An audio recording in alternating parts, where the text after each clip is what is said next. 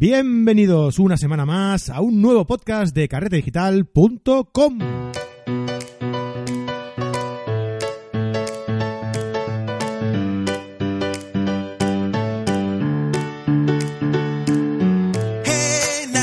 ¿Qué tal estáis? Programa número 69 y hoy os traemos un programa, un programa muy práctico, muy didáctico. Eh, hoy hablamos con Fernando Ortega y eh, bueno, vamos a hablar un poquito sobre la, sobre la gestión de archivos eh, para conseguir, eh, bueno, eh, seguro que te ha pasado alguna vez que, pues que te has vuelto pues, loco buscando aquella filla de, de- aquella salida, ah, de, de- un día que has ido a no sé dónde, la has guardado en el ordenador con la etiqueta, bueno, diciendo eh, carpeta de salida al Montseny, ¿no? Como hablamos con Fernando en el, en el podcast, por ejemplo, ¿no? Si te paras a pensar eh, en todo ese tiempo que puedes invertir luego, claro, porque esto tú lo cuelgas y, dices, vale, eh, carpeta salida a Montseny, perfecto. Cuando pasan dos o tres años dices, ¿qué día fue aquel que fui a, al Montseny? Eh, ¿qué- qué- mm, ¿Dónde, dónde está aquella carpeta? ¿En qué? Claro, y, y a veces también es un poco, un poco lío, ¿no? Si no te lo sabes organizar bien. Entonces, pues, si te paras a pensar en todo ese tiempo perdido, eh, en la búsqueda de, ese momento, ¿no? Cuando ya ha pasado un tiempo y no te acuerdas bien dónde, dónde lo has dejado y tal, pues eh, hoy te vamos a explicar la manera eh, que puedes hacerlo simplemente con un clic. O sea, simplemente con el programa Lightroom y un solo clic. y bueno, y teniendo, eh, teniendo en cuenta unas acciones a realizar a la hora de, de descargar las, las fotos, pues en un solo clic tendrás acceso a cualquier fotografía de cualquier momento que hayas descargado en tu, en tu biblioteca. A que es práctico, a que, a que sí, a que te lo imaginas y dices se te abre un mundo nuevo, ¿no?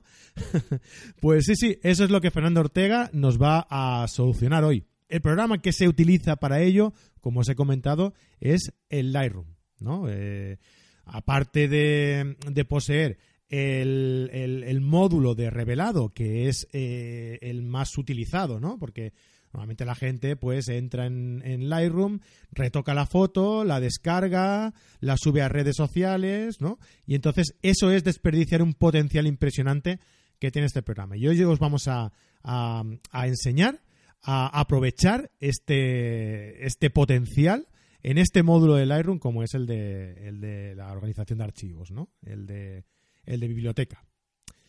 Perfecto. Luego también me gustaría explicaros una cosita.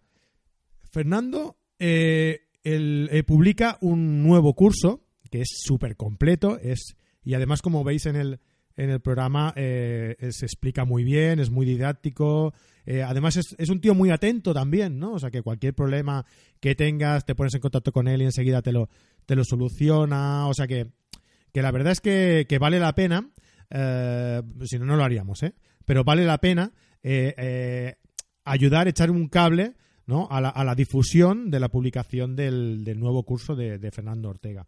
Os explico un poco cómo, cómo va el tema. En, en la nota del programa os dejaremos un, un enlace donde os podéis apuntar eh, sin ningún tipo de problema. ¿Vale? Y sin ningún tipo de compromiso. Os explico el funcionamiento de este curso. Ah, como os comento, es, es un curso muy completo, ¿vale? Y se, y se compone de una fase inicial de tres vídeos totalmente gratuitos, ¿vale? Se envían el día 11, el día 13 y el día 15 de diciembre a vuestro mail, ¿no? De donde os habéis, eh, el mail que habéis dado vosotros a la hora de, de suscribiros a, esta, mm, eh, pues a este curso. ¿Vale? Eh, y estos tres primeros son totalmente gratuitos. Es simplemente para que sepáis cómo trabaja Fernando, cómo se explica, cómo. eh, bueno, para que tengáis una primera toma de contacto eh, y sepáis el, alcance eh, que puede llegar a tener este, eh, este curso. Después de estos tres vídeos, que serán el día 11, el día 13 y el día 15 de diciembre, el día 18 eh, os enviará pues el, el curso completo. El curso completo es una pasada porque son eh, pues más de 120 horas de, de vídeos, eh, 90, 90 archivos de RAW para que podáis trabajar directamente con el mismo material que él está poniendo eh, de ejemplo en su, en su curso. Y eh, bueno, pues eh, tenéis todo esto. Además, además de que si tenéis cualquier duda, cualquier cosa, podéis poner en contacto eh, con él. Y también tiene, va a poner, va a activar un grupo privado de Facebook exclusivo para todos aquellos que, evidentemente, que adquieran, que adquieran el curso de los vídeos del curso. Este curso estará disponible hasta el 21 de diciembre, o sea, desde el 18 hasta el 21. Es un curso de edición limitada. Como ya sabéis, estos cursos de edición limitada eh, pues eh, son más valiosos simplemente también por eso, ¿no? Porque es un curso muy completo que vale mucho la pena y eh, simplemente tenéis estos tres días. Tenéis que pensarlo bien y en esos tres días, lo, si, os, si veis que os interesa a través del training gratuito que, que podéis ver, eh, los días anteriores, pues si veis que os interesa, lo adquirís. Y lo mejor de todo es que eh, si lo hacéis a través nuestro, pues tenéis un 20% de descuento, simplemente por ser seguidores nuestros. Lo que tenéis que hacer simplemente es entrar a través del enlace que os dejamos en las notas del programa o en nuestra página web, en la entrada del podcast. Eh, si entráis a través de este enlace, a la hora de adquirir el curso, si os interesa, tenéis un 20% de descuento en este magnífico curso que eh, nos presenta Fernando Ortega. Vale, pues sin más dilación, espero que, eh, sinceramente, os lo digo, ah, después de hablar con Fernando sobre el, eh, cuando hemos ido grabando el podcast, toda la ayuda que me ha ofrecido después para, para entender todo esta, el funcionamiento del, del, nuevo curso y todo esto. Ah, os digo sinceramente y de corazón que es un curso que vale muchísimo la pena, muchísimo. Simplemente viendo lo que Fernando nos explica en este podcast, ya os podéis hacer una idea del potencial que tiene eh, este curso sobre Lightroom y, y, del potencial que tiene el mismo, el mismo Lightroom. Eh, el potencial, desgraciadamente, desaprovechado que tiene, que tiene este, este programa. Y además, eh, pensad por un momento en la inversión de tiempo que hacéis eh, si estudiáis este programa. O sea, simplemente con eh, mm, tener cuatro cosas en cuenta a la hora de descargar los archivos, ya solo con eso, independientemente de todo, lo, de todo el resto de cosas que también podéis sacarle mucho provecho, simplemente por, por este aspecto, a la hora de organizar el, la biblioteca, a la hora de etiquetar las fotografías, a la hora de, eh, mm, bueno, todo lo que nos explica Fernando y todo lo que nos explicará en el, en el curso que, que nos ofrecerá. Simplemente con esto, imaginaos el ahorro de tiempo que esto supone a la hora de buscar una fotografía en concreto. Es que está muy bien, está muy bien, de verdad. Y además, eso, que si venís de parte nuestra, que nosotros no ganamos nada con esto, ¿eh? simplemente es ofreceros este descuento del 20% para todos nuestros seguidores, ¿vale? Totalmente recomendado. De verdad os lo digo, nosotros no ganamos absolutamente nada con esto. Este, este descuento es totalmente para vosotros, para los que entréis a través nuestro y tengáis este descuento para disfrutar de este magnífico curso que de verdad no os vais a arrepentir. Dicho esto, Vamos a escuchar a Fernando, todo lo que nos va a explicar, que es muy interesante. Y nos vemos la semana que viene. ¿De acuerdo? Un saludo. Adeu, adeu. Bueno, pues como os he comentado antes, hoy vamos a hablar con Fernando Ortega. Eh, y vamos a ver un poquito una cosa que yo personalmente soy un poco desastre y me va a ir muy bien este, este capítulo. Hola, hola Fernando, ¿cómo estás? Muy buenas, Fran, encantado de estar con vosotros. Muchas gracias eh, por estar aquí a estas horas. bueno, eh, como te decía, eh, vamos a hablar un poquito de lo que es la organización de, los, de, los, de nuestros archivos ¿no? en, la, en el ordenador. Entonces, lo vamos a enfocar a través de cómo tenerlos bien ordenados, cómo tenerlos bien clasificados, eh, a partir de, un programa que todos utilizamos para, para revelar, eh, pero bueno, mm, también hay mucha gente que lo utiliza para ordenar y para tener toda su eh, biblioteca bien ordenada, pero no sabemos si se le puede sacar a lo mejor más partido, ¿no? Entonces, pues para eso mm, vamos a hablar, a hablar contigo. Muy bien, pues estupendo porque precisamente lo que estás comentando quizás es el, el punto clave, ¿no? Hay mucha gente que efectivamente el Lightroom lo utiliza para revelar fotos. Es un, es un magnífico editor de revelado RAW, pero también es un magnífico software para visionado, organización y para la gestión del archivo fotográfico, que es un aspecto muy importante y en el que por la experiencia que tengo de los años que llevo dando cursos y formación sobre Adobe Lightroom y sobre otros programas antes de que saliera, pues es uno de los, de los talones de Aquiles que tienen muchos fotógrafos, que es el, poder encontrar la foto que buscan en el momento que la necesitan y cómo moverse en el mare magnum de miles y miles de, imágenes descargadas en, discos duros. Claro, eh, bueno, para empezar, eh, no he dicho nada, eh, Fernando es fundador de fotonatura.org y bueno, es creador de su blog, es donde escribe todo lo que sabe sobre Lightroom, que es lightroomes.fotonatura.org y formador, pues sobre todo referente a, Lightroom desde el 2003 o algo así. 2007, desde que salió el programa estoy dando cursos. Anteriormente había, había dado cursos de, relacionados con, fotografía digital y bueno, pues utilizaba otros programas lo que había en el mercado en aquel momento. Pues eh, dimos cursos de, de un software que había de clasificación para Windows que se llama Image, que sigue existiendo y que era muy potente, pero era una cosa que ha sido superada, porque Lightroom, la ventaja que nos aportó a todos cuando salió, era que integraba todo en uno. Es decir, era un programa que te permitía el visionado, la selección, la descarga, la organización, el revelado, el, hacer pasar diapositivas, el imprimir desde el programa. Es decir, prácticamente yo te puedo decir que sustituí cuatro o cinco programas por uno.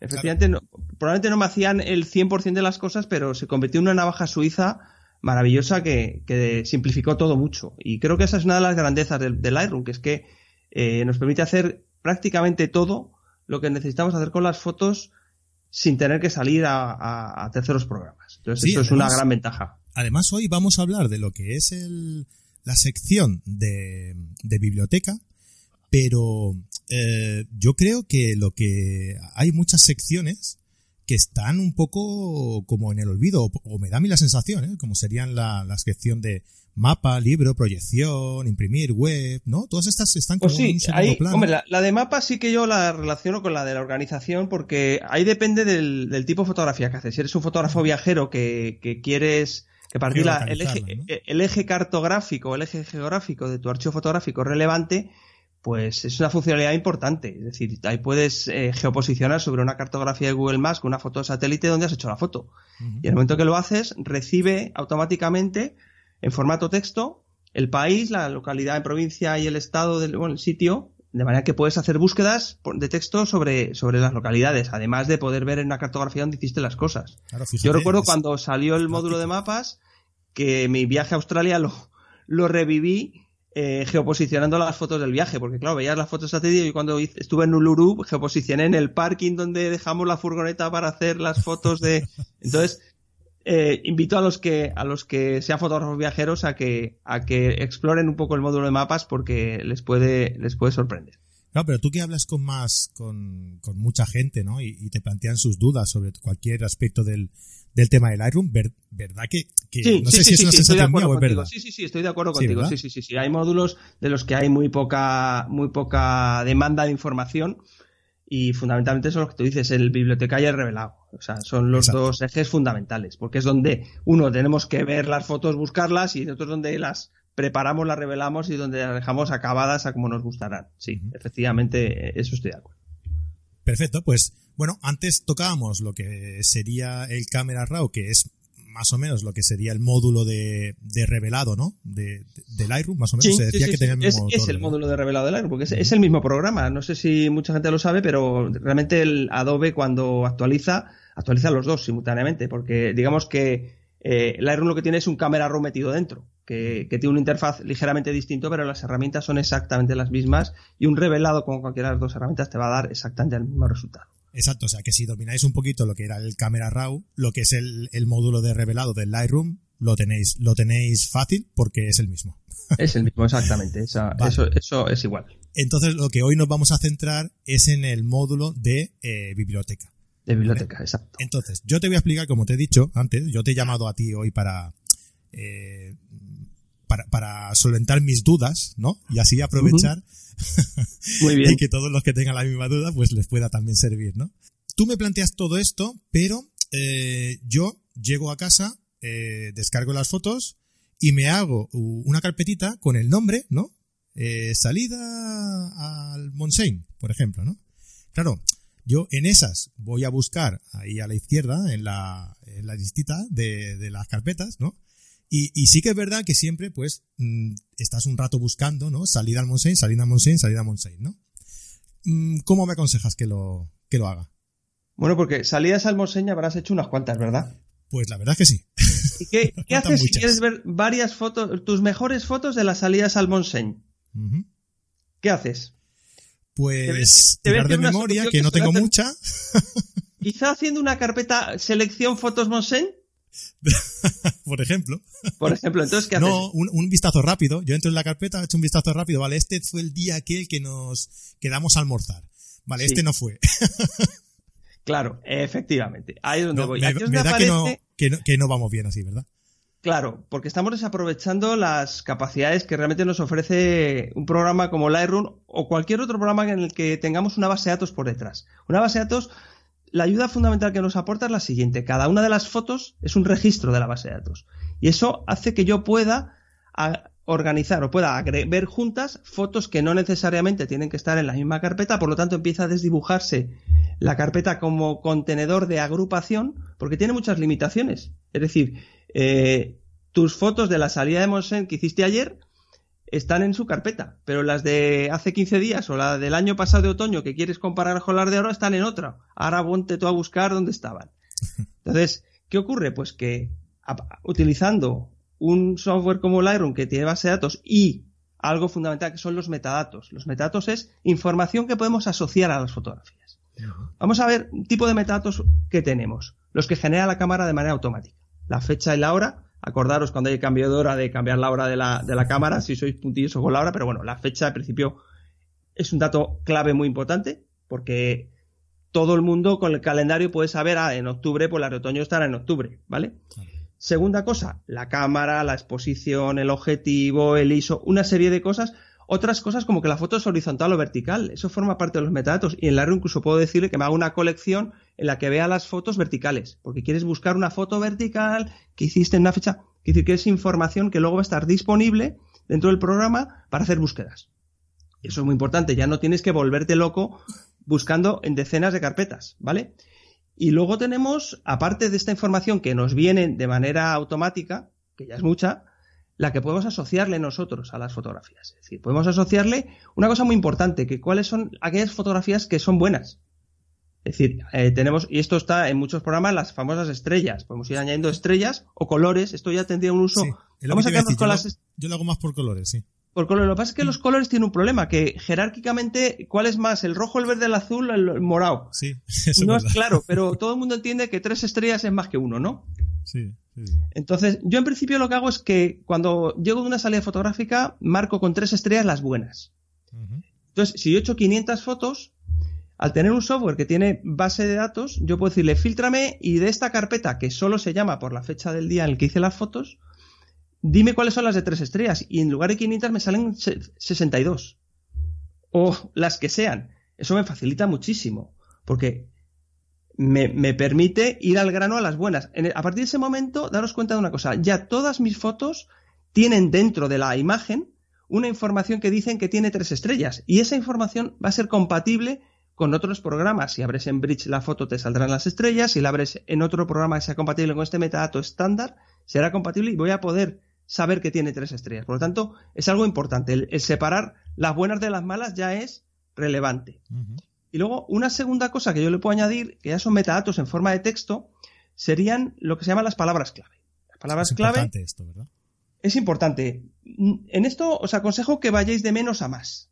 En el sentido de que no os volváis locos dando de alta centenares de palabras clave, pero seguro que tienes pues una docena de temas sobre los que trabajas reiteradamente. Por ejemplo, yo en mi caso es fotografía naturaleza, pues tienes paisajes, tienes otoño, tienes aves, tienes seguro que eres capaz de hacer una lista de los 10 o 12 tipos de fotos más importantes. A partir de ahí, si cualquier foto de un tema de estos tú lo marcas, pues va a decir no solo que tengo tres estrellas, es que soy buena, que estoy hecha en octubre del 2017, sino que además soy de un eh, paisaje de otoño, porque le he puesto la, la palabra clave paisaje y la palabra clave otoño. Entonces, a partir de este momento, se abren las puertas para que yo empiece a no necesitar las carpetas para ver algo muy importante. Si yo quiero ver mis mejores fotos de otoño del archivo, yo le puedo decir al Lightroom, a través de sus funcionalidades de búsqueda, búscame fotos que tengan tres estrellas, que tengan la palabra que hable otoño y que sean verticales. Entonces, y no tengo que volverme loco abriendo carpetas. Entonces, y esto, eh, esta es la base fundamental de lo que es la gestión de archivos fotográficos con un sistema como Lightroom que tiene un catálogo, una base de datos que permite estas cosas. Entonces, eh, ahí estaría la diferencia.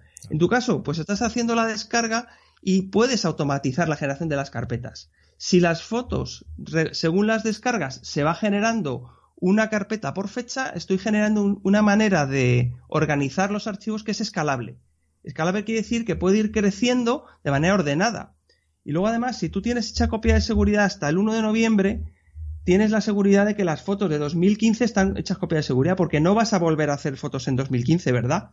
Por lo tanto, tienes esa certeza. Entonces, todos los sistemas de gestión de carpetas se facilita mucho si dejamos de depender de las carpetas, de los nombres que tienen las carpetas a la hora de organizar. Esto no quiere decir que yo tenga una carpeta con fecha 2017-10-25 del 25 de octubre y que le añada un apellido de salida Monsen. ¿Para qué? Para que en la carpeta puedas verlo, ¿vale? Vale, o sea, para, resumir un poco, si no te importa. Sí. Yo llego a casa, eh, conecto la cámara al, ordenador y le digo, eh, hazme la eh, hazme la, eh, la, descarga de los archivos. No, no, al ordenador no, abres Lightroom. Bueno, sí. Abres Lightroom lo primero. Y entonces enchufas el lector de tarjetas o la cámara. Y, hago la descarga a través del el módulo copiar, digamos, ¿no? en importar, tú tienes, tienes varios modos de importación. Los dos fundamentales son copiar, que es que algo que está fuera lo quieres copiar a un segundo sitio, o añadir. Añadir es el típico disco duro que ya tienes cuando te haces tienes mi disco duro, pues quiero importarlo. Otra razón por la cual esa carpeta madre es importante. Si tú tienes un disco duro lleno de fotos, vas a empezar a utilizar Lightroom o quieres hacer un nuevo catálogo, si tú le dices añadir solo la carpeta madre, como contiene todas las fotos, te importará todo el archivo con una única acción de importación, porque se lleva todo lo que hay por debajo, ¿vale? no mueve las fotos. Es lo que hago yo normalmente. Yo eh, hago la, descarga en el disco duro y luego le doy añadir y me crea pues eh, el, visionado, digamos. Claro, claro, añade, añade a la base de datos del Lightroom, hace la importación, de manera que puedes ver las imágenes en todo el Lightroom y, haces, y se hace visible esa carpeta que tú habías creado fuera en el explorador de archivos, se hace visible. Pero es una carpeta que, la tienes que crear manualmente. Yo lo que planteo es que si haces la descarga puedes automatizar esto. Y aparte de que si siempre lo haces así, cada vez que vuelvas a importar, repetirá el patrón que usó la vez anterior, que es crear de manera automática. ¿Esto dónde lo hacemos? Pues esto lo hacemos dentro del Lightroom, en el, en el eh, cuando abres la ventana de importación, tienes en la parte de la, de la derecha, hay una parte muy importante que en el momento que dices que vas a copiar, cuando dices añadir, no. Cuando dices copiar, hay un, destino. Y en ese bloque de destino es donde puedes elegir cómo quieres que organice Lightroom las fotos. Entonces tienes una opción en la que eliges por fecha y tienes varios planteamientos, varias opciones. Yo utilizo la que, la que te dice el año, año mes y, año mes día en una secuencia. Sería 2017, 2017 10, 2017 10, 25, para el 25 de... y, automáticamente Lightroom lee ese metadato de la fecha en la que se ha grabado la imagen y me lo, y me lo, y lo utiliza para crear esa carpeta. Y esto, luego además tenemos, tenemos varias medidas, varias cosas interesantes en esta descarga cuando copiamos. A veces no, te ha no te ha pasado a veces que una tarjeta que ya habías descargado no habías borrado y has hecho nuevas fotos. Sí. Pues Lightroom por defecto tiene una opción en, el, en la importación que dice que no importe supuestos duplicados. ¿Esto qué quiere decir? Que esas fotos que ya habías hecho hace dos semanas que no borraste y que han venido en la tarjeta otra vez, no las va a traer. Va a detectarlas porque ya las tiene en el catálogo. Ah, estamos planteándonos que vamos a utilizar Lightroom como nuestra herramienta central de trabajo. Entonces, este primer punto de la importación es absolutamente fundamental porque se sientan las bases de varios aspectos muy importantes. Uno, una estructura de carpetas escalable y generada de manera automática, de manera que te libera de hacer esa operación manualmente, porque tú es posible que descargues la tarjeta y si tenías de varias cosas distintas o de varios días, vas a tener o que crear tarjetas, digo, crear carpetas o mover fotos manualmente. Te olvidas, porque ya el dónde metes las fotos ya se encarga Lightroom porque él lo va a hacer de manera automática. Por los metadatos que llevan los archivos y por las Efectivamente. O sea, digamos que es un cambio de concepto en el sentido en el que yo hasta ahora me movía a, partir del título de las fotografías. Sí, el título, esa es otra cosa. El nombre de los archivos, tú le das nombre, los renombras. Sí, claro. Sí, también Lightroom lo puedes hacer automáticamente. Eh, configuras una plantilla de renombrado. Yo utilizo una plantilla de renombrado que además tiene relación con la carpeta. Y te voy a decir cómo es. Yo he hecho una plantilla de renombrado en la que pongo mis iniciales primero, luego le digo que automáticamente genere la fecha en la que se ha hecho la foto, eh, 17, 10, 25, pues se ve claramente que eso es de 2017, el 10 de octubre. Entonces, ¿qué pasa? Eso tiene correspondencia con la carpeta donde va a ir metida, porque es la fecha guion y el número secuencial que le haya hecho la cámara. Entonces, a partir de ese momento, todas mis fotos tienen, el nombre tiene la misma longitud, porque siempre tiene los mismos caracteres, porque las fechas son siempre de seis dígitos, y el número secuencial tiene, me parece que son, en el caso de la Canon que utilizo yo, me parece que tiene seis números. Si los tres números y el CR, ¿no? Efectivamente, el CR2 o lo que sea. Esa parte es indiferente, si es más largo o más corto, porque no estamos buscando que el nombre del archivo me diga qué hay en la foto. ¿Por qué? Porque tengo maneras mucho más potentes de que la foto diga de qué es. ¿A través de qué? De esos metadatos. De esa información que yo le puedo ir agregando y que también puede acabar formando parte del fichero. Perfecto. O sea, es lo que te comentaba. Hacemos los archivos que la misma, la misma máquina nos, nos lo ordena, el mismo sistema nos ordena por fechas y eh, a la hora de buscarlo es simplemente eh, crearte los, eh, las, las, etiquetas, ¿no? Para ir a la búsqueda, de, en lugar de, mirar el título de la carpeta, pues ir buscando por, por etiquetas.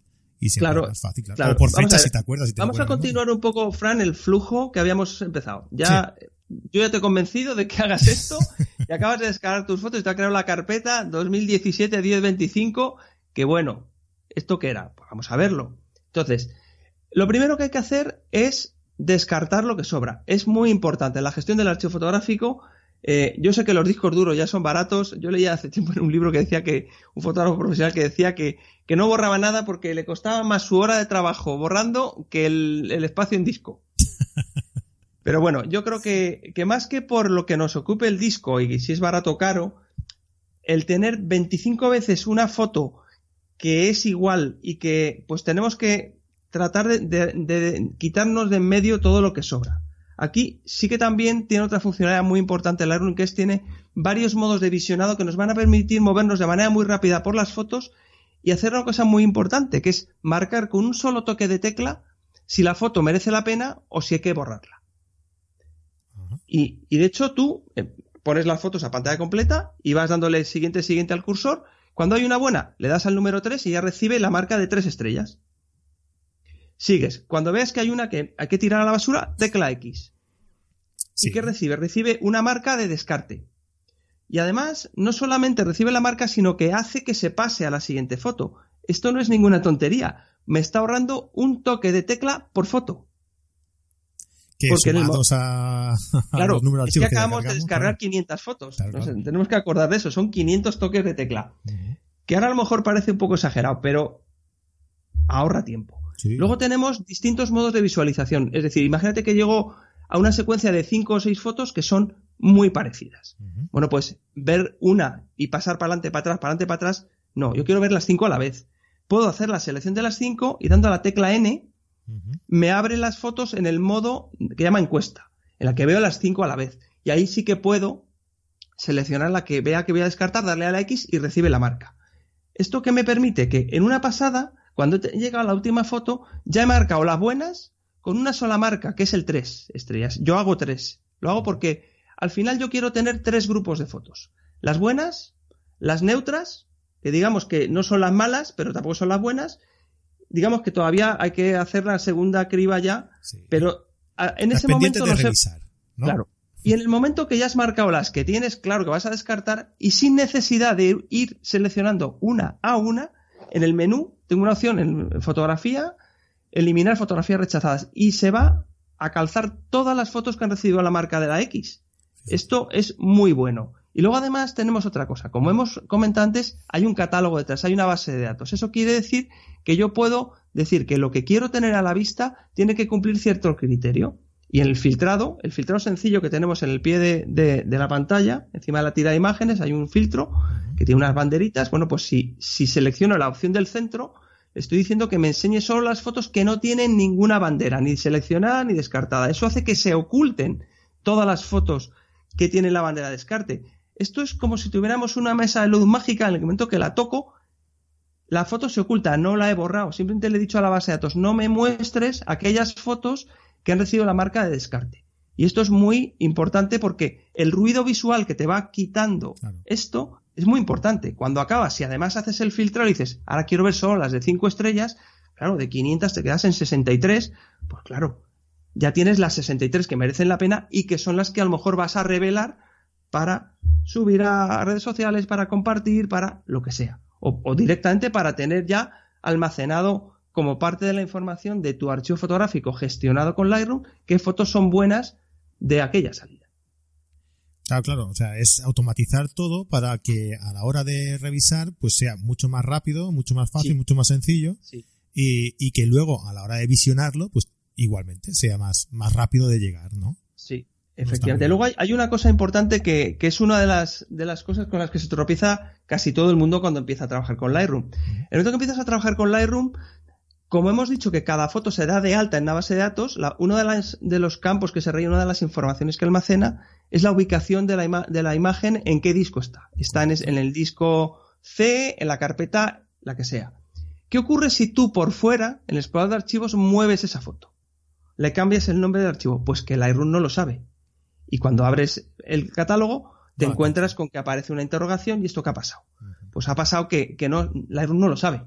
Entonces, mi consejo es que a partir de que empieces a trabajar con Lightroom, no muevas ni tocas ni hagas nada con las fotos fuera. Lo puedes hacer todo dentro. Es decir, tú puedes crear carpetas, puedes mover las fotos dentro y eso hace que, que todo sea fluido y el programa en todo momento sepa dónde está cada cosa. No nos restringe las posibilidades, simplemente hay que tener claro esto. O sea, si yo cambio una, una, fotografía de una carpeta, digamos, a, otra, eh, Lightroom reconoce ese, esa acción que estás haciendo. Claro, actualiza el campo y dice ahora el sitio donde va a estar es este. Vale, perfecto. Entonces, eso es muy importante. En caso de que hacerlo os al revés, o sea, hacerlo desde, el disco duro. Mm, no, porque no lo sabe. Entonces te van a aparecer, y esto me, llegan muchos correos de gente, es uno de los, de las, de los problemas frecuentes. Entonces, pero se arregla simplemente con este criterio de, no utilizar el explorador de archivos porque te va a ocurrir esto. Y, puede ser un poco, poco desconcertante, ¿no? La primera vez que, te ocurre. Entonces, ahí es donde, donde, empezamos a ver las diferencias que empezamos a tener entre el Lightroom y utilizar un visor de imágenes en el que hago doble clic y efectivamente si me abre la foto. Aquí tenemos que hacer el proceso previo de la importación, que al principio pues puede costar comprenderlo. ¿Y esto por qué? Es un coñazo, porque lo, que te tocaba te hacer, las descargo, las copio aquí y luego las importo. Yo te planteo, no hagas dos cosas, haz una sola, porque no vas a tardar mucho más, porque tarda prácticamente lo mismo, y en cambio te vas a ahorrar un trabajo y, encima vas a tener sentadas las bases de que aquello vaya creciendo de manera ordenada y que te va a facilitar aspectos fundamentales como lo que hemos comentado, las copias de seguridad. Pero ahora, desde, desde un flujo de trabajo que yo ya tengo, eh, desde un trabajo creado que yo ya tengo almacenado en mi, en mi disco duro, sí. Eh, es, complicado, ¿no? Bueno, yo, vamos a, yo lo que aconsejo, yo, lo que aconsejo a todo el mundo cuando tiene otra manera de organizar las carpetas, si te funciona, si te aclaras, manténlo.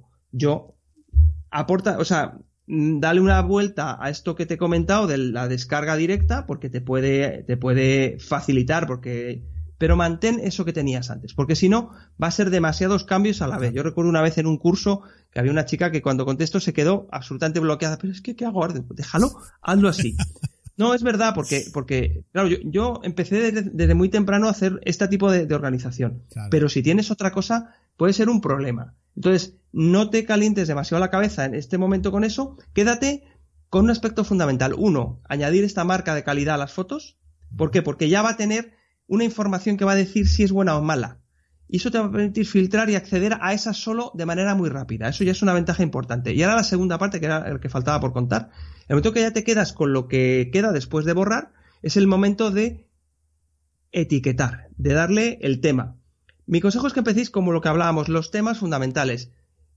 Paisaje, retratos, naturaleza, aves, los grandes temas. Cada uno tenemos unas temáticas que usamos más y que nos pueden, nos podemos ver más identificados. Entonces, ahí cada uno es un mundo. Lo mismo un fotógrafo de deportes que un fotógrafo de naturaleza que tiene todas las especies de aves o un fotógrafo más general que tiene grandes temas. Eso ya varía. Y aparte que puedes tener gustos personales que hay determinado tema que tienes mucho, mucho nivel de detalle, mientras que yo a lo mejor tengo ese mismo tema con 20 fotos y con una etiqueta me vale. La Lightroom además en, el, en la parte de, la gestión de, de, etiquetas de palabras clave nos permite crear un árbol de palabras clave, que es una, una manera muy visual, porque yo puedo anidar unas dentro de otros y acabo arrastrando unas dentro de otras, yo puedo crear una carpeta naturaleza dentro de la cual arrastro una etiqueta que se llame aves y dentro de aves pues ya puedo ir creando cada especie. De manera que yo, si pincho en aves, veo todas las aves, si pincho en abejarucos, veo solo los abejarucos, de manera que me permite moverme temáticamente por el nivel que yo quiera. Y, se hace el, una interfaz que podemos asimilar a una estructura de carpetas, ¿vale? Pero con la diferencia fundamental de que no son contenedores físicos, sino que son agrupaciones virtuales basadas en que, en que tienen asignado una, un algo común, que es que se les ha asociado una palabra clave. Y esto es posible gracias a, otra vez, la base de datos que tenemos por detrás, que nos va a permitir ese, esa agrupación. Por eso tus salidas al Monsen, si tú en tus lugares te haces una etiqueta Monsen, cada vez que haces fotos del Monsen, les asocias la palabra clave de Monsen, que acabas de volver de Monsen. Estábamos con una descarga de fotos del Monsen. Todas las seleccionas y les añades la palabra clave Monsen si hayas hecho arroyos o has hecho otoño o has hecho, pues le siguieras añadiendo segundos y terceros criterios que unas lo tendrán y otros no, porque a lo mejor has hecho una foto de un haya y le pones haya y a lo mejor otra es un, pues a, un colega que le has hecho un retrato, pues, pues, tienes una lista de amigos con sus palabras clave o simplemente amigos, de manera que te va a permitir hacer una agrupación temática y que por lo menos cada foto diga por lo menos algo de qué es, ¿vale? Dejemos en que por lo menos cada foto debe tener una palabra clave. Luego le puedes poner todas las que quieras, porque estábamos hablando que esa, foto de la salida puede tener Monsen, otoño, hayas. Si es una, si es una foto en la que sale el arroyo del no sé qué, pues, pues ahí el, nombre del arroyo. Es decir, que esto puede crecer mucho. Mi consejo es que empecéis con algo escalable, pequeño, y cuando veáis que os sentís cómodos, pues vayáis subiéndolo, ¿vale? Porque una vez la has etiquetado, puedes, eh, una vez la hayas ya descargado, ¿puedes reetiquetarla otra vez? Pues no, no, las, las etiquetas una vez que las tienes en la interfaz del Lightroom, es decir, después de la descarga, se puede hacer en la descarga, porque en la ventana de importación se puede hacer. Lo que pasa es que no, no, te va, no te va a valer muchas veces porque solamente cuando todas las fotos comparten la palabra clave, si son todas del Monsen, puedes ponerles a todas Monsen. Aparte de que ocurre una cosa, y vuelvo a la base de datos, ya, ya cómo tiene pensado Adobe para reutilizar el momento que empiezas a escribir mont en, la ventana, la saca de la lista de las ya existentes. De manera que tienes un nivel de reutilización muy importante. Y esto te va a facilitar mucho lo que es la tarea de etiquetado. Lo mismo que cuando tienes esa lista de palabras clave. ¿Cómo le asocio una foto a una palabra clave? Simplemente arrastrándola. Arrastro la foto a la, palabra y veremos que el numerito que hay al lado sube en uno. Y puedo arrastrar 5 o, o 500. Es decir, que esto no es de uno en uno. De manera que, se puede hacer de manera bastante rápida esa gran agrupación de las, de las fotos por los temas de nuestro archivo. Y al final, la idea es que cada una de las fotos de nuestro archivo tenga al menos una palabra que la describa en alto nivel que tenga sentido para cada uno de nosotros. Porque nuestras fotos, para unos tienen un sentido, para otros otro, y tiene sentido unas cosas u otras. Y tienes que ponerte a lo mejor en la situación de cuando tú vas a buscar, ¿no? Cuando vas a buscar ese tema. efectivamente. ¿Cómo lo busco yo? ¿A través de qué? Ah, pues mira, esta, esta etiqueta le voy a poner. Sí, exacto, exacto. Bueno, Fernando, y dentro de, todo esto, eh, creo que eh, hay una, herramienta importante, ¿no? Que son las colecciones, ¿no? ¿Cómo podemos utilizarlas y qué, qué significan? Bueno, pues las colecciones es mm, probablemente una de las, de las capacidades más interesantes que tenemos en Lightroom. Es un panel que está situado justo debajo del panel de, de, carpetas, que, puede ser el equivalente a lo que podemos estar acostumbrados a utilizar siempre en el explorador de archivos. pues debajo, las colecciones van a ser agrupaciones virtuales que yo puedo hacer de fotos y que además puedo organizar por carpetas de colecciones. Esto me va a servir para crear conjuntos de imágenes que tienen sentido para mí.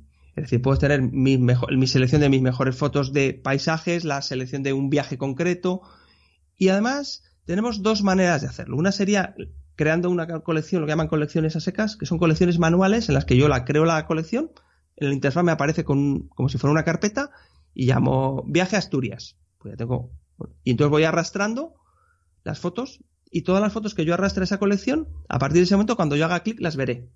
¿Esto qué me permite? Pues que sin necesidad de ir moviéndome de una carpeta a otra, puedo ver juntas fotos que tienen sentido para mí.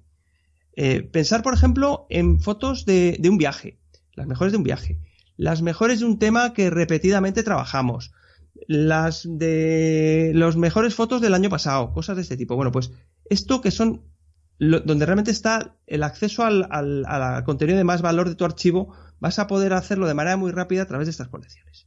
Y hemos dicho que había dos tipos. Esta sería la primera, manuales. Simplemente arrastro y las tengo. Y otras serían colecciones automáticas, lo que se llaman colecciones inteligentes. Y aquí es donde quiero pararme un poco porque aquí está la potencia combinada de lo que hemos visto antes con lo que los oyentes van a, van a entender que puede ser una cosa muy interesante. Y es que yo puedo configurar una colección. Acuérdate que estábamos descargando tus fotos de otoño del Monseigne que les habíamos puesto la palabra clave Monseigne. Las he perdido ya, ¿eh? no sé dónde están ya. Las has perdido, no, pero les habíamos puesto toda la palabra clave Monseigne, ¿verdad? y además te dije yo que fueras a las del año pasado y le pusieras Monseigne y se las pusiste, ¿verdad? Sí. De manera que tienes ahora todas tus fotos del Monseigne que tienen la palabra clave Monseigne, ¿verdad? ¿Qué, pasa? Si pinchas en el panel de palabras clave a la flechita a la de Monsen, ves las 5.200 fotos que habías hecho del Monsen en los últimos años, porque es que es un sitio que va a ir bastante los de Barcelona, ¿verdad? Sí, sí, sí. sí. Pero claro, tú quieres las buenas, ¿no? Es, lo más cerquita que hay de, pues, naturaleza. Pues, tenemos la Sierra de Guadarrama y vosotros tenéis el Monsen. Entonces, ¿qué ocurre? Pues que tienes la suerte de que me hiciste caso y todas le pusiste Monsen. Y además como te gusta, el ver las tuyas buenas lo más rápido posible, habías puesto tus tres estrellas. Entonces, si combinamos los dos criterios, dice, hombre, yo si pudiera ver juntas todas las del Monsen que tienen tres estrellas sería estupendo. Bueno, pues vamos a crear una colección inteligente a la que le vamos a poner como condición, primero, que la foto tiene que tener tres estrellas, por lo tanto solo son buenas, y segunda condición, que tengan la palabra clave Monsen. Y a partir de ese momento, cada vez que a una foto le añadas la palabra clave Monsen y le des tres estrellas, la vas a ver en esa carpeta, en ese contenedor virtual. si, te, si te haces un poco de la composición, esto es muy potente. ¿Por qué? Porque de repente es cuando cobra sentido el meter palabras clave, el añadir las estrellas, porque otra, otra opción que puede ser, todas tus mejores fotos del año pasado. Si tú les has ido poniendo el número de estrellas que determines para cuáles son las mejores. Imagínate que tres estrellas es las que pasan la criba de lo mejor. Pero decides que las de cinco son las mejorcísimas de tu archivo. O las de, o sea, el portfolio principal. Cuando alguien te dice, enséñame tus mejores fotos y tienes 100, pues esas son las de cinco estrellas. Tendríamos que tener pocas comparadas con las de tres, porque se supone que son las mejores de las mejores, ¿vale? Entonces tú, le dices, quiero que las fotos cumplan la siguiente condición estar hechas en 2016 y tener 5 estrellas. Y a la colección le llamas 2016 5 estrellas. De manera automática tienes acceso a lo mejor de 2016. Claro, claro. O sea, que tú, que tú dices, oye, mira, pues eh, estamos a finales, mira, ahora que estamos a finales de, año, y dices, oye, mira, pues voy a hacerme un vídeo, que eso se hace mucho, ¿no? Yo lo he hecho a veces también. Voy a hacerme un vídeo con las mejores fotos que he realizado durante este año y voy a ponerle musiquita, no sé qué. Pues Efectivamente. simplemente me voy aquí y le digo, vale, enséñame las fotografías. O, bueno, o antes, ¿no? Incluso ya teniéndolo en cuenta, eh, y yendo con previsión al principio de año le dices, creas una carpeta allí y le dices, todas las que yo eh, indique con cinco estrellas y sean de este año, eh, que vayan a esta colección, ¿no? Y al final de año las ahí sin hacer nada. Efectivamente. Y luego además tenemos una cosa que se llaman agrupadores de colecciones que puedo crear, son carpetas contenedoras de estas colecciones. Esto, si entráis en el panel, veréis que en cada panel hay un más, pues ahí te deja crear tres cosas, una colección, una colección inteligente o un contenedor de colecciones. Yo ahora utilizo una cosa que cuando hago un viaje es muy interesante y lo, vamos a ver. Yo me creo un contenedor de colecciones para el viaje. Por ejemplo, eh, este verano, si has estado donde sea. 2017. ¿eh? Pues venga, yo eh, hemos estado contigo en el Monsen. 2017 Monsen y hago un contenedor. Porque, bueno, pues dentro creo una colección inteligente en la que le digo, es que esto más para viajes, ¿eh? Te lo digo por lo siguiente, creo un contenedor de todas las fotos del viaje. Yo me fui del 1 al 15 de septiembre a Escocia. Entonces, todas las fotos del viaje a Escocia las puedo ver juntas y hago un filtro que le, diga fotos hechas del 1 al 15 de septiembre. Ya tengo todas. Si luego esa colección la duplico, que hay una funcionalidad botón derecho duplicar, y le digo, ahora además de que estén todas, que además tengan tres estrellas. De repente tienes todas las del viaje en un solo clic. ¿Eh? Y luego yo a Escocia me he hecho, me he ido a hacer fotos de pigargos, o de águilas, no sé qué, o de frailecillos. Bueno, pues las fotos de aves, pues yo puedo querer, entonces, que cumplan ese criterio y además tener la palabra clave aves. Y veo todas las de aves del viaje. Y así lo mismo llévalo al tema que te interese. Arquitectura, lo que sea. Paisajes, ciudades. De manera que, a partir de ese momento, la carpeta, como veis, se va desdibujando absolutamente. Porque además, en una carpeta puedo tener la foto una vez, pero si la quiero tener junta con otra que está en otra carpeta, no me queda más narices que copiarla. Y es cuando empieza el lío. A mí me ha pasado gente que ha venido a cursos que tenía un follón montado de fotos duplicadas. Entonces, la manera es esta. Y al final, lo que acabamos teniendo es un archivo fotográfico de originales de cámara organizados por fechas desde el punto de vista del contenedor físico, es decir, de la carpeta, pero que yo les he añadido una capa de datos que he añadido personalizada para mis necesidades, mi tipo de fotos o los temas que yo trabajo, que son las palabras clave. Y le he añadido una segunda capa que es de calidad. Todos queremos ver las buenas a un clic. Tenemos un filtro en el, en Lightroom de las estrellas y es muy fácil. En vas a cualquier contenedor o a la carpeta o a todas las fotografías. Esto, Lightroom te permite, a diferencia de, del explorador de archivos del sistema operativo, en el sistema operativo tienes que ir al último nivel de carpeta para ver el contenido de la carpeta. Pero en Lightroom no. Siguiendo la estructura que yo sigo de año, mes, día, yo si pincho en la carpeta 2015, la ventana de miniaturas me enseña todas las fotos de 2015. Pero si me meto en marzo, veo solo las de marzo. Es decir, puedo llegar al nivel cronológico que quiero. También puedo hacerlo con un filtro de metadatos que tiene arriba, pero las carpetas me, permitirían hacerlo, ¿vale?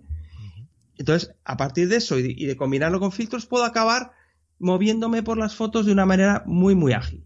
Entonces, si luego al final todo esto se junta en la selección, mis portfolios, porque todos tenemos al final conjuntos de fotos que tienen sentido, mi portfolio de viajes, mi portfolio de retratos, mi portfolio, pues sería la palabra clave más la combinación, o sea, la palabra clave sería el tema, todos mis retratos tienen la palabra clave retrato, ¿para qué? Para que pueda ver todos mis retratos juntos, sin tener que hacerme una carpeta de retratos y la palabra clave combinada con la estrella me separa por la calidad. Si utilizo esas dos cosas, puede automáticamente agruparse. O, si, o puedo hacer una agrupación manual, es decir, voy arrastrando y porque esta es una selección un poco a lo loco, voy buscando a ver qué tenía yo de Entonces, a lo mejor es una, es una agrupación de fotos que no tienen un, un criterio común, sino que es un portfolio de colores, por ejemplo. Sí.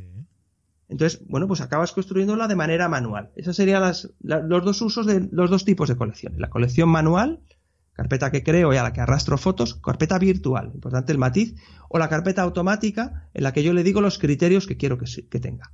Que cuando yo la creo me, me, permite ir dándole criterios. Tengo todas las opciones, todos los metadatos, la cámara, el objetivo, si la foto es vertical, si es horizontal, si la he tratado blanco y negro o si está sin tratar. O sea, hay un montón de opciones. El formato, algo muy importante. Por ejemplo, si tenemos gestionado en nuestro catálogo de Lightroom fotos en distintos formatos, imagínate que hay una foto que desde Lightroom la has abierto en Photoshop y has continuado trabajándola. Está en formato PSD. Un criterio de búsqueda puede ser los PSDs. Bueno, pues le dices a colección inteligente, formato archivo, ¿cuál? PSD. Y que tengan tres estrellas. Pues te encuentras ahí tu selección de fotos hechas con PSD. ¿Vale? Otro uso, porque Lightroom te permite crear dos cosas que, que, son interesantes, son fotos panorámicas, puedes montar panorámicas dentro de Lightroom, y cuando las crea, panorámicas y HDR. en ambos casos son combinaciones de varias fotografías que acaban haciendo una única foto. Esa única foto final va a estar en formato DNG. Y Lightroom automáticamente le añade la, la etiqueta, en el nombre del archivo le pone pano o HDR. Entonces, si has ido de viaje entre el día 1 y 15 de septiembre a Escocia y has hecho panos, le dices una colección de fotos del 1 al 15 de septiembre que tengan en el nombre del archivo la palabra pano y te salen todas las panorámicas automáticamente. Entonces, estas son formas de acabar accediendo a las fotos de una manera mucho más rápida, mucho más sencilla. Y todo ello pasa con que cuando esas fotos que acabas de traer del Monsen les añadamos nada más que dos cosas. Dos o tres palabras clave que nos indiquen de qué era la cosa, aunque sea la básica del Monsen. Decirle si la foto era buena o mala, eso es muy importante porque el moverte entre, centenares de fotos que muchas se parecen es complicado. Entonces, el añadirle esa marca es probablemente tan importante o más que la del tema. Porque el tema es visual, pero lo otro es que si tengo, es que depende del tipo de fotografía que, se haga, puedes hacer muchísimas fotos en una sesión o puedes hacer muy pocas. Fotos de, vías lácteas, pues haces pocas. Pero si te dedicas a hacer deportes que hacer ráfagas, ahí es muy importante el, poder marcar de manera ágil lo que es bueno. Entonces, aquí es donde, todas estas cosas se conjugan. perdona, perdona, Fernando. Digo que moverte entre un montón de fotografías de, de una ráfaga y, y, eh, determinar que la cuarta de una serie de 10 es la buena, ¿no? Y pasar a otro tema, ¿no? Y, volver después y decir, vale, ¿cuáles han sido las, las que he encontrado buenas de cada ráfaga, ¿no? Pam, sí, sí, sí. tres estrellas, pum, las tienes todas ahí. Claro, claro, Además, el, poder ir viendo y cuando de repente hay, hay cinco iguales, seleccionar las cinco, le das a la tecla N, las ves las cinco a la vez y ahí puedes poner las tres estrellas a la que le toca y descartar las tres que no valen. Porque además es un tipo de foto en el que hay mucho, o sea, deporte, acción, hay muchas que son malas, porque, porque se mueve el sujeto, porque está desenfocado. Hay muchos, muchas razones por las cuales hay un porcentaje de fotos que hay que quitarlas de en medio. En el momento que lo quitas y empiezas a, quitar el grano de la paja, empiezas a decir, qué buenas son. ¿No te ha pasado a ti cuando has ido de viaje que has hecho muchísimas fotos y tantas fotos, no dices que no me ha salido bien el viaje? Cuando ya ves las 50 bueno, dices, ahora ya sí que está bien, porque claro, estás viendo 50 fotos muy variadas. Eso te permite hacer esto. En esos contenedores, esas colecciones que decía del viaje, cuando tienes las de cuatro estrellas o tres estrellas del viaje, porque las he puesto como condición la fecha más las estrellas, es, fantástico, es que le das y es cuando disfrutas. Yo siempre digo. ahí agrupadas y dices, joder, pues no soy tan malo, ¿eh? Claro. Entonces, aquí es donde empieza a cobrar sentido este módulo de biblioteca, que para mucha gente pues puede ser un, un estorbo que me, que me ponen antes de ver lo que yo quiero, que es revelar, que es lo que me quiera. Entonces, eh, yo quiero con esto que se descubra un poco el potencial que puede haber aquí. Yo entiendo que es difícil porque no es muy evidente. Entonces, muchas veces tenemos que saber qué se puede hacer para hacerlo. Entonces, si no lo sabes hasta dónde se puede llegar, pues, pues es difícil el, el poder realmente sacar el partido que tiene. Claro, sí, sí, no. Eh, cobra mucha importancia lo que tú dices, la hora de eh, la descarga, la hora de eh, etiquetar, ¿no? Al principio, eso es primordial, es, es, es imprescindible. Y no pasaros. La estrellita de la calidad y, una o dos palabras clave de los temas más importantes. Y ya está, no os compliquéis más. Genial, pues ya, ya sabéis. Y además de esto, cuando. Mm, supongo que era por aquí el tema, ¿no? He visto que se podía eh, compartir en las redes sociales, ¿no? Eh, creo que tenía un módulo de Flickr, de... Sí, tiene... De hecho, claro, eh, una de las cosas que, tiene Lightroom es que es un programa ya muy maduro. Este año se ha cumplido el décimo aniversario y lo construyeron con una arquitectura que permitía la instalación de plugins. De manera nativa, puedes subir fotos a Facebook directamente desde Lightroom que además lo hace de una manera mm, que la manera en la que se sube a servicios, no solo Facebook, Flickr, sino que hay multitud de plugins, se puede subir a 500 píxeles, se puede subir a SbookMove, a Photoshelter, a múltiples servicios mm, de, de, webs en las que se pueden, a Instagram, pues se pueden instalar plugins que conectan con estos servicios y que nos hacen una cosa muy importante, que es que nos suben la foto y nos liberan de la necesidad de generar una foto exportada conectarnos a la web, subirla, de manera que no tenemos ficheros errantes pululando en medio pululando de las fotos. y, la resolución y no sé qué, claro, claro. Claro, Entonces, una de las cosas que permite hacer Lightroom es que gestionando exclusivamente un, fichero de, imágenes originales, más a lo mejor si eres alguien que, que le haces ese siguiente acabado en el Photoshop, que está integrado perfectamente, vas a tener esa foto en Photoshop allí, vas a, vas a tener este disco duro con tu carpeta 00 fotos con todo ahí. Lightroom te va a permitir acceder de manera ágil a cualquiera de las imágenes y las fotos que vas a exportar, estas que vas a utilizar, porque si las tienes que llevar a imprimir, porque vas a hacer una copia en papel, evidentemente tienes que generar este JPG. Pero las que puedes subir a redes sociales a través de los plugins que puedes instalar en Lightroom, no te hace falta generar esta, esta, esta foto intermedia que, acaba, acabamos llenos de fotos por todos lados. Que es una de las cosas que, que, facilita. Yo muchas veces para, para subir fotografías no digo, venga, va, a ver qué tengo y qué puedo subir, ¿no? Pues me voy a una carpeta que tenía que ponía acabadas, ¿vale? Y el problema era que eran las acabadas, pero hasta un determinado momento. A partir de ahí, pues ya tenía que, venga, va, las, las, últimas carpetas que he subido, a ver cuáles son las buenas, y entonces de ahí descarga, mételas en esa carpeta, y, ¿no? Claro, con Estamos con la carpeta. es que ya eso se ha acabado te puedes crear, puedes filtrar, vas buscando con los filtros de Lightroom lo que quieras, o te creas una colección de lo que vas subiendo a redes sociales y no has creado otra carpeta, sino que le has dicho, quiero hacer un contenedor virtual donde voy añadiendo las fotografías que voy subiendo a redes sociales. Y ya está. Y, dependiendo a qué red social, ¿no? A qué red social lo subió también. Y es muy importante, eh, estos, estos servicios de publicación, que es como se llaman, te permiten crear desde el propio Lightroom los álbumes. Es decir, tú cuando te conectas tu Lightroom con Facebook, le dices crear álbum y lo creas dentro del Lightroom.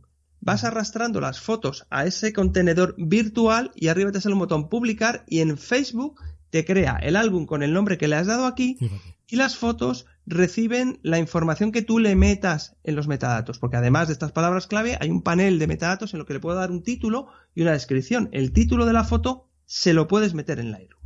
Por lo tanto, estamos teniendo unas posibilidades muy importantes. Además de gestionar estas fotos de Flickr, de Facebook, de 500 píxeles, de etcétera, tenemos la posibilidad de gestionar, por ejemplo, las fotos de nuestro móvil. Uno de los servicios de publicación es de disco duro. Tú creas, por ejemplo, yo tengo iPhone. Entonces, yo creo un servicio de publicación que llamo Fotos iPhone. Conecto con una carpeta de mi disco duro donde voy así, ahí sí que tengo que exportarlas, ¿vale? Pero yo puedo crear los álbumes, que son carpetas, diferentes álbumes que quiero para mi móvil. Luego en iTunes le digo, las fotos vas a sacarlas no del iPhoto ni del programa Fotos, que es el que viene por defecto, sino de esta carpeta, la carpeta madre que he creado en el servicio de publicación.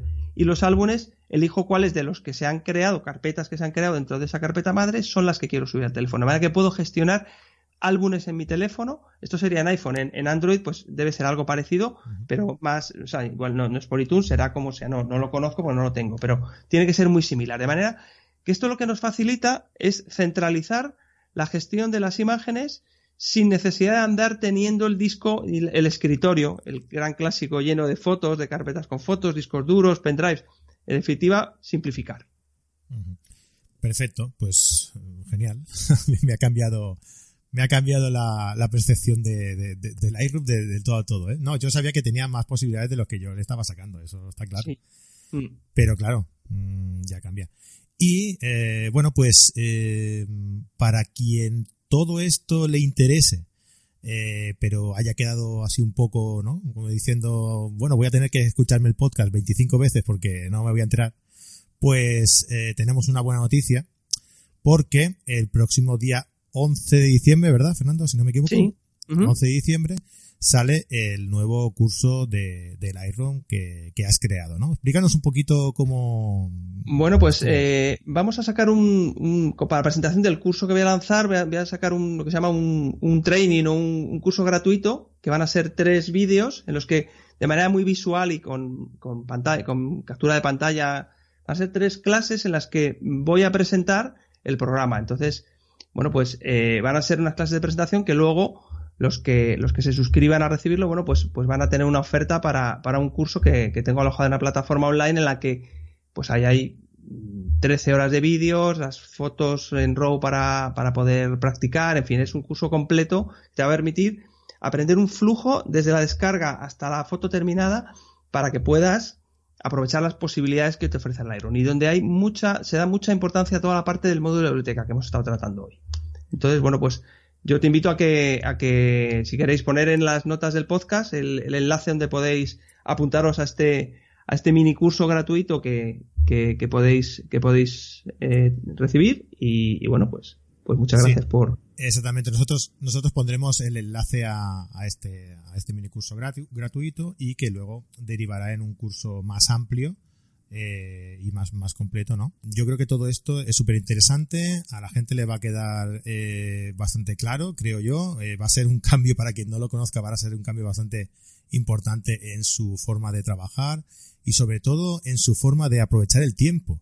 Esto es una inversión, es una inversión en tiempo, porque claro, todas las horas que tú puedes eh, dedicarle a la búsqueda de según según qué archivos, ¿no? Si no los tienes bien eh, etiquetado y bien eh, pues claro, todo esto es una inversión que, que haces en tiempo muy grande, muy grande, ¿no? Ah, yo todo esto lo veo genial. Todo lo que has explicado en el podcast lo veo genial.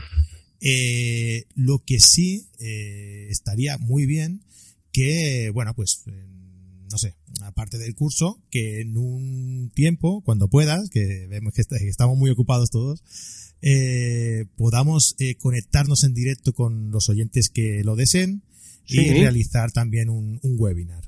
Yo creo que sí, yo creo que es que además esto es, complicado explicarlo de palabras sin tener delante el programa y, tal. Claro, si podemos hacer un webinar y entonces podemos eh, hacer un, gestionarlo en directo, ¿no? Ir haciendo las cosas en directo con la gente pues, preguntando. Sí, estaría encantado. Eh, podemos hacer una cosa en la que podemos, pues esto mismo que hemos contado así, hacer esa descarga, hacer un poco ese, etiquetado y podemos subir a Facebook alguna cosa por, por, ver un poco el flujo completo, ¿no? Claro, sí, porque lo que, se ve. lo que tú has ido explicando, yo he ido mirando más o menos cuando a tiempo real y claro, mm, queda muchísimo más claro, ¿no? Cuando tú lo ves ya ahí directamente queda muchísimo más claro. Venga, pues entonces eh, queda, queda dicho, ¿eh? Pues muy eh, bien. No sé, ya, ya lo anunciaremos cuando, sí. Eh, pero vaya, te, hemos pillado. Muy bien, pues nada, contar conmigo para, para ese webinar. Muchísimas gracias, Fernando. Pues nada, muchísimas gracias por tu tiempo y nada, vosotros. creo que para mí, personalmente, para mis fotos del Monsein va a ir genial. Bueno, además ya las habías puesto, hemos quedado que ya las habías etiquetado todas, o sea que yo creo que vas a poder ver las buenas muy rápido. Seguro que sí. Y para nuestros oyentes, segurísimo que, también va a ser de, mucha utilidad. Muchísimas gracias por estar aquí con nosotros, Fernando. Pues muchas gracias. Encantado porque cuando a uno le gustan las cosas, el, hablar de esto, pues es un placer. Así que... Genial. Y nada, pues a todos nuestros oyentes, eh, os emplazo al podcast de la semana que viene. Y nada, que tengáis una feliz semana y buenas fotos. Adeu, adeu. Let's go. The music's